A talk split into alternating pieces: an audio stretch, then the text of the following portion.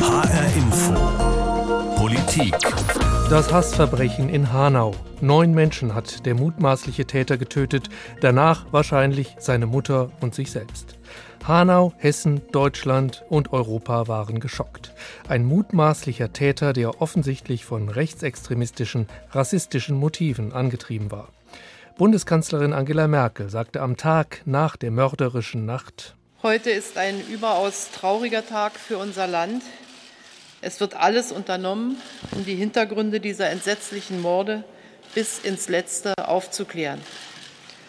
Doch weist derzeit vieles darauf hin, dass der Täter aus rechtsextremistischen, rassistischen Motiven gehandelt hat, aus Hass gegen Menschen mit anderer Herkunft, anderem Glauben oder anderem Aussehen. In HR Info wollen wir jetzt versuchen zu verstehen, was da passiert ist und warum es passiert ist. Ich bin Christoph Keppeler. Das Verbrechen in Hanau hat europaweit schockiert. Der Bürgermeister von London, Sadiq Khan, sprach von schrecklichen Terrorattacken und schrieb auf Twitter der Aufstieg und die Verbreitung von gewaltsamem Rechtsaußenextremismus ist wieder eine Bedrohung quer durch Europa. Aber unsere gemeinsamen Werte der Eingliederung und Toleranz sind stärker als ihr Hass. Neun der Todesopfer des Verbrechens in Hanau haben Migrationshintergrund. Patrick Stegemann ist Kommunikationswissenschaftler und Soziologe, Autor und Regisseur. Für den Film Lösch dich. So organisiert ist der Hass im Netz, wurde er mehrfach ausgezeichnet. Und er hat gemeinsam mit Sören Musial ein Buch geschrieben mit dem Titel Die rechte Mobilmachung, wie radikale Netzaktivisten die Demokratie angreifen. Nach dem Verbrechen in Hanau hat er bei Twitter geschrieben, Hanau ist keine Einzeltat und kein Zufall. Der rechte Terror ist Produkt der rechten Mobilmachung gegen die liberale Gesellschaft. Er hat Vorbilder und er kann Vorbild werden. Die extreme Rechte möchte die Enthemmung des Diskurses, die Enthemmung der Taten ist eine Folge. Darüber spreche ich jetzt mit Patrick Stegemann. Sie denken also, dass das keine Einzeltat war? Wie hängt denn die Tat des mutmaßlichen Mörders Tobias R. mit anderen Taten zusammen? Wir haben ja alleine in Deutschland in den vergangenen Monaten mehrere Tote durch rechtsextreme Terrorakte ähm, zu vermelden. Ähm, mit Halle, mit der Ermordung äh, Lübkes. Das heißt, das ist alleine schon, wenn man auf die numerischen Tatsachen guckt, kein Einzelfall. Diese Taten hängen aber auch zusammen, weil sie sich ähnlicher Narrative bedienen, ähnlicher Erzählung, also davon, wie Gesellschaft und Politik gestaltet sind. Und das ist eine Erzählung, wir sind wir als Volk, Rasse, Land sind in Bedrohung und wir müssen uns wehren. Und diese Versatzstücke, diese rassistischen, äh, verschwörungstheoretischen Versatzstücke finden wir auch bei dem jetzigen Täter. Also das sind keine sogenannten Lonely Wolves, die da für sich plötzlich entscheiden, ich möchte jetzt mal ein rassistisches Verbrechen begehen, Menschen umbringen, sondern irgendwie hängen die zusammen, die beziehen sich, glaube ich, auch aufeinander, äh, wenn ich Sie da richtig verstanden habe. Genau, die beziehen sich und sie sind trotzdem Lonely Wolves. Das ist sozusagen das äh, Verrückte und das Widersprüchliche, was wir vielleicht verstehen müssen. Sie sind, sind keiner zentralen Organisation untergeordnet. Es, es gibt keine, wir stellen uns ja den Rechtsextremismus oft mhm. hierarchisch vor. Die neue Form des globalisierten Rechtsextremismus agiert nicht so hierarchisch klar strukturiert, sondern in kleinen Zellen. Das heißt, die Täter von Christchurch letztes Jahr in Neuseeland ähm, bis zum Attentäter an Halle beziehen sich argumentativ aufeinander, zitieren sich, benutzen ähnlich ideologische Versatzstücke, ähnliche Sprache und sind dennoch eben nicht einer zentralen Instanz untergeordnet, sondern entscheiden sich, und das macht sie zu Lonely Wolves, am Ende alleine dazu, Gewalt zu verüben und Menschen umzubringen. Mhm.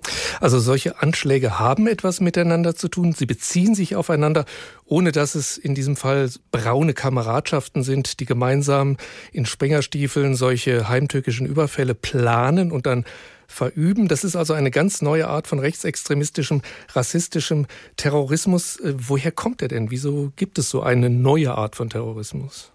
Wir haben eine ganz ähnliche Entwicklung auch im islamistischen Terrorismus äh, gesehen in den vergangenen Jahren, die sich strukturell sehr strukturähnlich verhalten, sowohl was die Ideologie, also antiaufklärisch, antimodern anbelangt, als auch was die Ausführung anbelangt. Zum einen ist das eine Reaktion auf eine veränderte Welt, äh, auf neue Kommunikationswege, neue Organisationswege, alle Formen von Organisation verändern sich ja gerade und so auch äh, alles, was sozusagen antiliberal und gegen die Moderne antritt. Was dann immer paradox natürlich ist, ist, dass die Antimoderne, also alles, was gegen Liberalität, gegen Demokratie kämpft, eben mit den modernen Mitteln es äh, dennoch tut und diesen Kampf mit modernen Mitteln antritt. Mhm. Die Täter sind ja oft der, wie in diesem Falle jetzt hier in Hanau auch, der Polizei unbekannt. Jedenfalls sind sie nicht auf dem Radar der Sicherheitsbehörden. Äh, der Täter hier in Hanau, der mutmaßliche, äh, war auch nicht vorbestraft. Sie schlagen überraschend zu, ohne dass man mit ihnen wirklich rechnen kann. Ähm, wenn ich das mal emotional sehen soll, all das ist doch eigentlich ziemlich furchteinflößend, dass jederzeit so jemand losschlagen kann, oder? Das ist auf jeden Fall nicht erbaulich und an so einem Tag wie heute fällt es einem natürlich auch oder fällt es mir auch sehr schwer, erbauliche mhm. Worte zu finden. Es gibt aber Dinge, die wir natürlich tun können, die wir tun können als Menschen, die Öffentlichkeit herstellen, also als Journalistinnen und Autoren, als, aber auch als Zivilgesellschaft, auch die Ermittlungsbehörden, der Rechtsstaat äh, tun kann. Ich glaube, ganz wichtig für alle ist, äh, Milieukenntnis zu erlangen, das ernst zu nehmen. Wir haben ja ganz lange, vielleicht bis ins letzte Jahr hinein, als Zivilgesellschaft uns in dem Glauben äh, gewägt, dass das alles schon aus dem Internet nicht so richtig rauskommt. Wir wussten schon, das geht da irgendwie rau zu und das irgendwie sind da Extreme besonders erfolgreich aber wir haben uns lange genug nicht so genau hingeschaut. Und jetzt ist sozusagen der Terror dort herausgekrochen, so das Bild, das, äh, das ja vor vielen Augen entsteht. Ähm, und jetzt auf einmal müssen wir begreifen, dass das, was da entsteht, auch tödlich sein kann. Und ich glaube, das ist, das, ist der erste wichtige Schritt, das ernst zu nehmen, Milieu, ins Milieu hineinzugehen und dort auch äh, deradikalisierend äh, zu wirken. Mhm. Ähm, was mich aber jetzt äh, doch noch mal äh, stark interessieren würde, welche Rolle spielt bei solchen Verbrechen wie jetzt dem in Hanau auch die rechte, rechtspopulistische und auch die rechtsextremistische Propaganda. Wir erfahren ja seit einiger Zeit, äh, beispielsweise seit die AfD im Bundestag ist, durch deren Auftritte im Bundestag oder durch den Auftritt jetzt aktuell von Björn Höcke, Thüringens AfD-Chef bei Pegida in Dresden, äh, dem viele dort eine Hetzrede bescheinigt haben, in der er zum Umsturz aufgerufen hat. Welche Rolle spielt das? Denn äh, man hat ja den Eindruck, und es ist sicherlich auch so, dass diese Art von Propaganda sich in den letzten Jahren doch rapide, massiv verstärkt hat. Spielt eine ganz große Rolle in der Art und Weise, wie wir rechten Terrorismus erleben, spielt die Art, wie Politik gemacht wird oder politische Akteure handeln.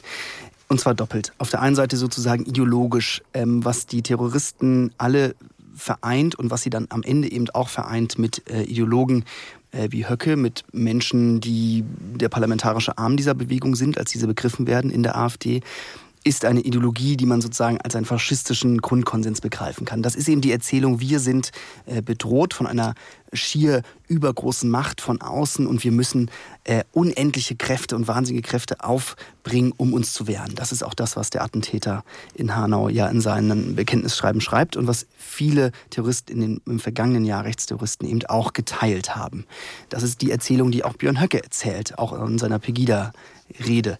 Auch andere AfD-Mitglieder erzählen das so. Und auf der anderen Seite eine kommunikative Strategie, die eben ja ganz offen, das ist kein Geheimnis, sondern das sagen sie ja auch äh, ganz offen, die zu einer Enthemmung führen soll, die den Diskurs erweitern soll, wie Sie es nennen, verändern soll, radika radikalisieren soll. Und diese Radikalisierung des Diskurses führt eben auch zu einer Enthemmung der Taten. Vielen Dank an Patrick Stegemann. Er ist der Autor des Buches Die rechte Mobilmachung. Eine der Fragen, wenn sich sogenannte einsame Wölfe radikalisieren, wenn sie Vorbereitungen für ihre Anschläge treffen, ist, welche Möglichkeiten hat die Polizei, ihnen rechtzeitig auf die Schliche zu kommen? Rund eine Woche vor dem tragischerweise gelungenen Anschlag in Hanau hatte die Polizei in sechs Bundesländern Objekte durchsucht und 13 Verdächtige verhaftet. Zwölf von ihnen blieben auch in Haft. Sie werden verdächtigt, eine rechtsterroristische Vereinigung gegründet oder unterstützt zu haben. Vernetzt hatten sie sich zuerst im Internet, später trafen sie sich auch in der realen Welt. In einer Chatgruppe, auf die der Verfassungsschutz aufmerksam geworden war, sollen sie sich unter anderem über Anschläge auf Politiker und auf Muslime geschrieben haben. Also, die Sicherheitsbehörden stoßen auch immer wieder rechtzeitig auf möglicherweise geplante Terrorakte und können sie vereiteln. Aber wie machen sie das? Wie erkennt man die Täter frühzeitig? Unsere HR-Sicherheits- und Justizexpertin Heike Borowka sagte dazu in der Sendung HR2 der Tag. Ja, das ist die gute Frage, die sich die Polizei auch stellt und wo sie ja letztlich auch immer wieder scheitert, was wir an diesen ganzen schrecklichen Taten sehen. Das heißt, man geht her, man beobachtet im Moment natürlich das Netz, man beobachtet Menschen, man versucht Verbindungen herzustellen und wenn es ganz besonders gut läuft, dann gibt es eine Vernetzung auch mit den anderen Sicherheitsbehörden, also etwa dem Verfassungsschutz und dann kommt man zu einer Einschätzung und die kann nur richtig oder sie kann falsch sein. Und die ist eben, der ist gefährlich, dem traue ich zu, eine schwere Straftat und dem traue ich es eben nicht zu. Im Netz oder wie auch immer war der mutmaßliche Täter Tobias R. offenbar nicht aufgefallen. Er soll als Sportschütze seit knapp sieben Jahren einen Waffenschein gehabt haben. Diese Erlaubnis, eine Waffe besitzen zu dürfen, sei zuletzt im vergangenen Jahr überprüft worden. Heike Borowka sagt dazu, also wenn es denn so ist, bisher sind die Erkenntnisse ja noch nicht ganz so gesichert, weil die Ermittlungsbehörden sich nicht so gerne in die Karten schauen lassen wollen in so einem frühen Stadium. Und auch der Generalbundesanwalt hat ja letztlich in der Pressekonferenz heute nicht wirklich was gesagt, was wir nicht schon gewusst hätten. Mhm. Also gehen wir mal davon aus, dass er legal eine Waffe hatte. Es gibt Hinweise, dass er einen Jagdschein hat. Es gibt Hinweise, dass er einen, einen Waffenschein hat. Ich kann das nicht prüfen. Ähm, ja, es fällt auf. Ich finde, das ist ein generelles Problem, wie wir mit diesem Waffenrecht umgehen. Und ich habe den Eindruck, dass es politisch nicht gewünscht ist, dass wir dieses Thema diskutieren. Also zum Beispiel, dass, äh, wenn ich Jäger bin, meine Waffe eben nicht zu Hause aufbewahren darf. Warum muss das eigentlich sein? Die kann doch auch im Waffenschrank meines Vereins sein. Und da kann jemand dafür zuständig sein. Aber diese Frage ist schon so häufig gestellt worden und es erscheint mir so, als wolle die Politik da einfach nicht rangehen. Patrick Stegemann hat im Gespräch vorhin gesagt, dass die einsamen angeblichen Einzeltäter sich aufeinander beziehen, sich zitieren und, wie die Massenmörder Breivik in Norwegen und Brenton in Neuseeland, sie hinterließen auch sogenannte Manifeste, in denen sie ihre Morde ideologisch rechtfertigten. Wie groß ist das Problem, dass Täter erst durch das Vorbild anderer Mörder zum Mörder werden? Sie andere Massenmörder nachahmen? Heike Borufka meint, das ist ein riesengroßes Problem und gerade auf der letzten Herbsttagung des Bundeskriminalamts war davon auch die Rede. Also vor allen Dingen BKA-Präsident Münch mahnt da. Der sagt, so bestimmte Dinge wie eben diese seltsamen Manifeste, man hört ja schon an dem Wort, was damit gemeint ist, oder Videos, die dürfen nicht ständig verbreitet werden, sondern er möchte oder er hat das immer wieder gesagt, also der BKA-Präsident hat es immer wieder gesagt, da müssen die Anbieter auch stärker durchgreifen, da muss mehr passieren weil sich diese Sachen verbreiten. Und wenn die sich verbreiten, dann entsteht, wir erleben das ja jetzt, das nimmt doch zu, das bilden wir uns doch nicht mehr ein, mhm. sondern äh, das, was in Hanau passiert ist, ist in einer Form erschreckend, wie ich es kaum beschreiben kann. Und auch wenn wir hergehen und sagen, das ist ein psychisch kranker Mensch, was der gewiss ist, also ich habe dieses sogenannte Manifest gelesen. Da steht lauter so krudes Zeugs drin. Aber als krud mag ich es gar nicht mehr bezeichnen, weil da elf Menschen dabei gestorben sind oder deswegen gestorben sind oder wie auch immer diese Zusammenhänge bestehen können. Aber sicherlich ist es so, diese Sachen sind im Internet zugänglich gewesen. Macht die Polizei genug, um Menschen, die zum Beispiel oft befremdliche YouTube-Videos ins Netz stellen, herauszufiltern, von denen eine Gefahr ausgehen könnte, so dass Tobias R.'s Morde vielleicht noch rechtzeitig hätten verhindert werden können? Ja, natürlich ist die Polizei und sind es auch die Staatsanwälte gerade in Frankfurt bei der Zentralstelle zur Bekämpfung der Internetkriminalität schon emsig. Ich will denen gar nicht unterstellen, dass sie das nicht stoppen wollen. Das heißt, die durchforsten schon das Netz und wenn sie da was sehen, dann wird es auch verfolgt. Aber das gilt doch nicht für, für, für, für solche seltsamen Manifeste, äh, für dieses Manifest vielleicht schon. Aber wenn ich unter Verfolgungswahn leide, was dieser Mensch ja offensichtlich tat und wenn ich da reinschreibe, dass ich da irgendwelche Hellseher beauftrage, beauftragt habe und dass irgendwelche Filmleute die Ideen von mir haben, weil sie an meinen Kopf schauen können, also Gedanken lesen können, ja, das ist ja nicht strafbar. Menschen mit Verfolgungswahn, die Verschwörungstheorien anhängen, kann man dafür nicht bestrafen, sagt unsere Sicherheitsexpertin Heike Borufka. Bundeskanzlerin Angela Merkel sagte am Tag nach dem Morden in Hanau Rassismus ist ein Gift Der Hass ist ein Gift. Und dieses Gift existiert in unserer Gesellschaft und es ist schuld an schon viel zu vielen Verbrechen. Von den Untaten des NSU über den Mord an Walter Lübcke bis zu den Morden von Halle. Das Gift des Rassismus, das Gift des Hasses. Darüber möchte ich mit Deborah Krieg sprechen. Sie ist Bildungsreferentin bei der Anne Frank Bildungsstätte in Frankfurt. Äh, Frau Krieg, schon die Mörder des NSU haben zielgerichtet Migranten ermordet. Auch in Hanau sind offenbar alle neun Opfer Menschen mit Migrationshintergrund. Sie sind offenbar also bewusst ausgesuchte Ziele. Was bedeuten solche Taten für Menschen, die den Gruppen angehören, die im Visier eben solcher Mörder stehen? Solche Taten sind eigentlich immer Botschaftstaten. Das heißt, es sind Taten, die sich nicht auf eine Person ähm, oder gegen eine Person richten, sondern es sind Taten, die sich eben gegen eine Gruppe richten. Ähm, gegen eine Gruppe, die für die Täter und Täterinnen ähm, eine Relevanz hat, die die Täter und Täterinnen für sich aufbauen. Das nennen sie dann die Fremden oder die Ausländer oder die anderen oder die Eingefolgten oder wie auch immer. Ähm, und jeder, der damit gemeint ist, versteht das eigentlich auch. Genau das ist die Kommunikation, die stattfinden soll. Es geht nicht um einzelne Personen, sondern es geht darum, um eine ganze Gruppe anzugreifen und zu verletzen. Also Botschaften, sagen Sie, an die Opfer selber, an die Opfergruppen, an die Mitglieder dieser Gruppen, aber auch Botschaften nach außen, also an deren Feinde, an die, die Sie äh, politisch unterstützen, die Täter? So, ja, also so eine Botschaft ist natürlich erstmal überall hingesendet. Mhm. Ähm, die Frage ist, wer sie wie versteht. Ähm, und ich glaube, das ist ähm, was ganz Wesentliches, was wir im Augenblick erleben, nämlich, dass diejenigen, die betroffen sind und die adressiert sind, ähm, diese Botschaften durchaus als Drohung verstehen und auch ähm, vielleicht anders als viele im Augenblick das nicht als überraschend oder neu äh, oder, oder ähm, etwas Unerwartetes verstehen, sondern durchaus als etwas, womit man rechnen konnte und was sich angebahnt hat.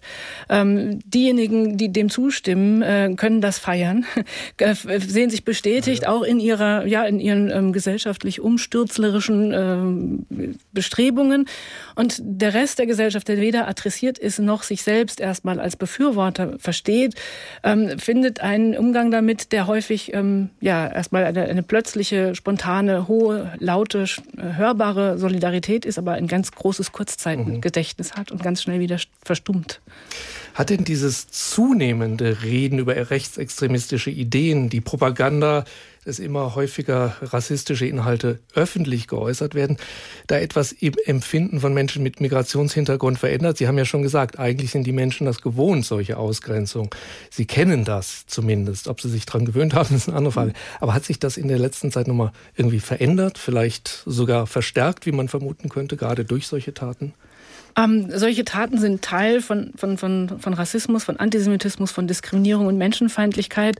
Ähm, und die sind Alltagserfahrung und auch schon seit langem. Und es gab auch immer wieder ähm, ja, große und, und schlimme Verletzungen, äh, die stattgefunden haben, Gewalttaten, Morde. Ähm, also dieser, dieser Spruch, Rassismus tötet, ist tatsächlich mhm. ähm, Teil ähm, der bundesrepublikanischen Geschichte mhm. und auch nicht erst seit ähm, dem NSU, sondern auch schon vorher, also ob Solingen, Mölln und so weiter. Ne? Oder man geht noch weiter zurück äh, und schaut sich München an oder äh, ähnliche ähm, Gewalttaten.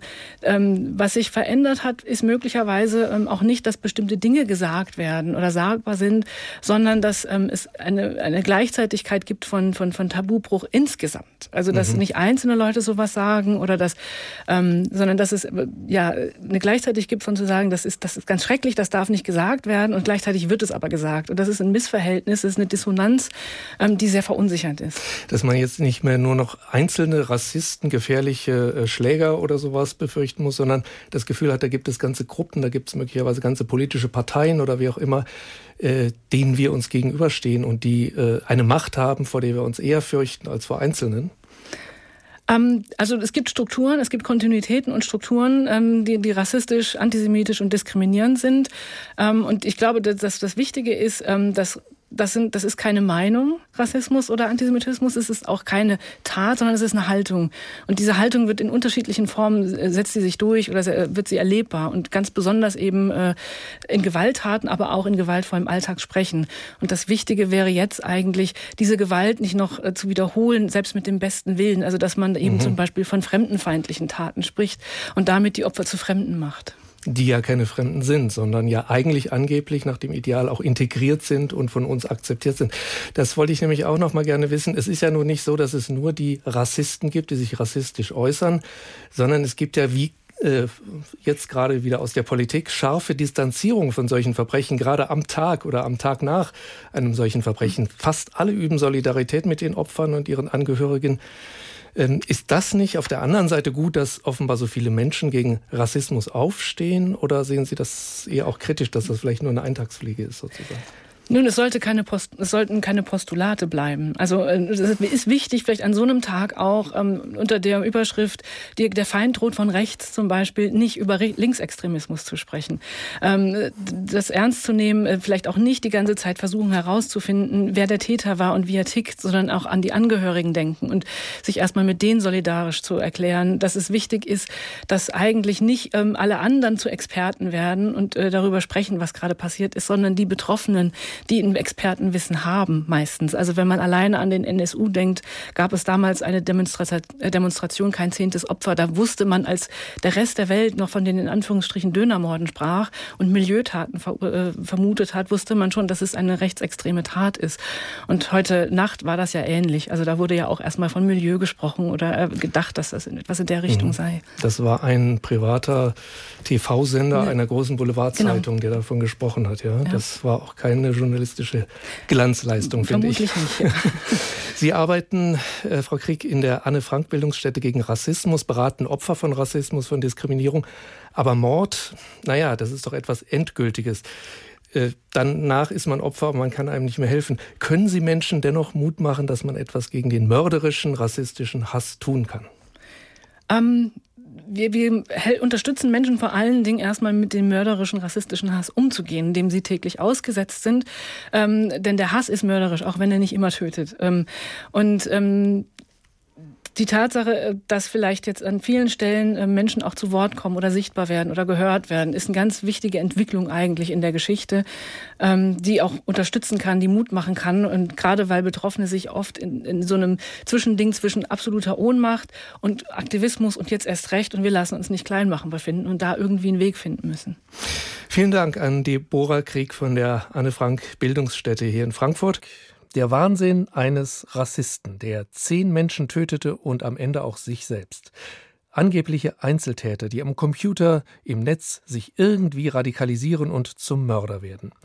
Angebliche Einzeltäter, die in Wirklichkeit eben doch vernetzt sind, die ihre Mordgedanken entwickeln und schließlich verwirklichen, um sich mit anderen zu messen. Der Mörder von Halle hielt sich selber für einen Versager, weil er nur zwei Menschen töten konnte, obwohl er mindestens 50 ermorden wollte. Die Synagogentür aber hielt stand. Und der rassistische Hass wird auch angetrieben durch rechtsextremistische Propaganda, die früher Unsagbares sagbar macht. Nur ein Beispiel. Thüringens AfD-Chef Björn Höcke will Deutschland von Menschen säubern, die er Kulturfremde nennt. Kulturfremde, der neue rechtsextreme Code für Rasse. Dabei, dem Ausweisen von Millionen Menschen aus Deutschland, müsse man mit wohltemperierter Grausamkeit vorgehen, sagt Höcke. Rassismus ist ein Gift, sagt auch die Kanzlerin, und es ist Schuld an schon viel zu vielen Verbrechen. Das war HR Info Politik, diesmal aus sehr traurigem und schlimmem Anlass. Sie finden diese Sendung auch als Politik-Podcast auf unserer Webseite hrinforadio.de mit vielen weiteren Podcasts zu vielen aktuellen Themen. Mein Name ist Christoph Keppeler.